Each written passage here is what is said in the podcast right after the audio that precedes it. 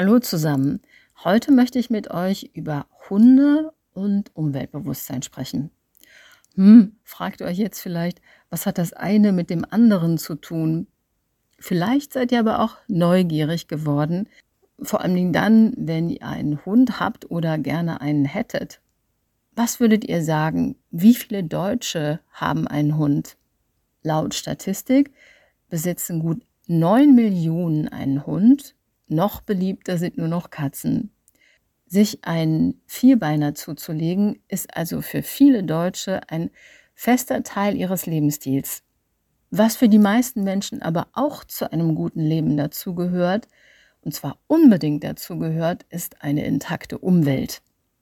Einer Studie des Umweltbundesamtes zufolge stellt für die meisten Menschen der Umwelt- und Klimaschutz eine der größten Zukunftsaufgaben dar. Wenn man wissen möchte, wie die persönliche Umweltbilanz aussieht, dann nutzt man gern den sogenannten ökologischen Fußabdruck. Darunter versteht man einen komplexen Nachhaltigkeitsindikator oder auch Index, der misst, wie viel CO2, also wie viel Kohlendioxid jeder Mensch verbraucht. Zu diesen Kriterien zählen aber auch die Art und die Herkunft der Lebensmittel, die wir essen und mit welchen Verkehrsmitteln wir unterwegs sind, also mit dem Auto, mit der U-Bahn oder mit dem Fahrrad. Der Umweltwissenschaftler Matthias Finkbeiner von der TU Berlin hat jetzt zusammen mit seinen KollegInnen eine neue Studie herausgegeben und die muss jeden, der Hunde liebt, wirklich alarmieren. Denn danach hat nicht nur jeder Mensch eine Klimabilanz, sondern auch jeder Hund. Finkbeiner sagt, ein Hund, der beispielsweise 15 Kilo wiegt und 13 Jahre lang lebt, belastet die Umwelt genauso wie die Produktion eines Mercedes.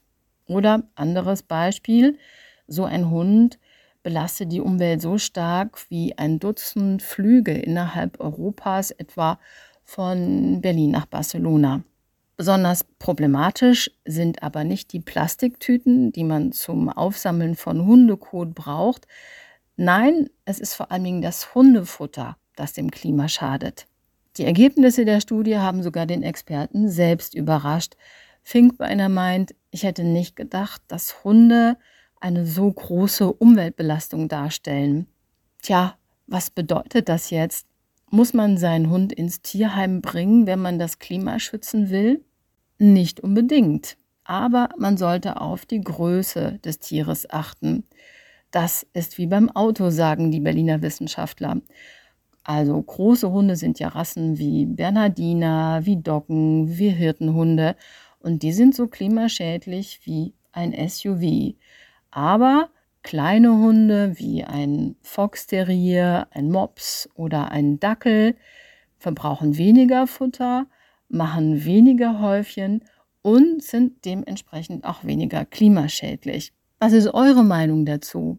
Ich sage Tschüss und Servus bis zum nächsten Mal. Eure Sonja.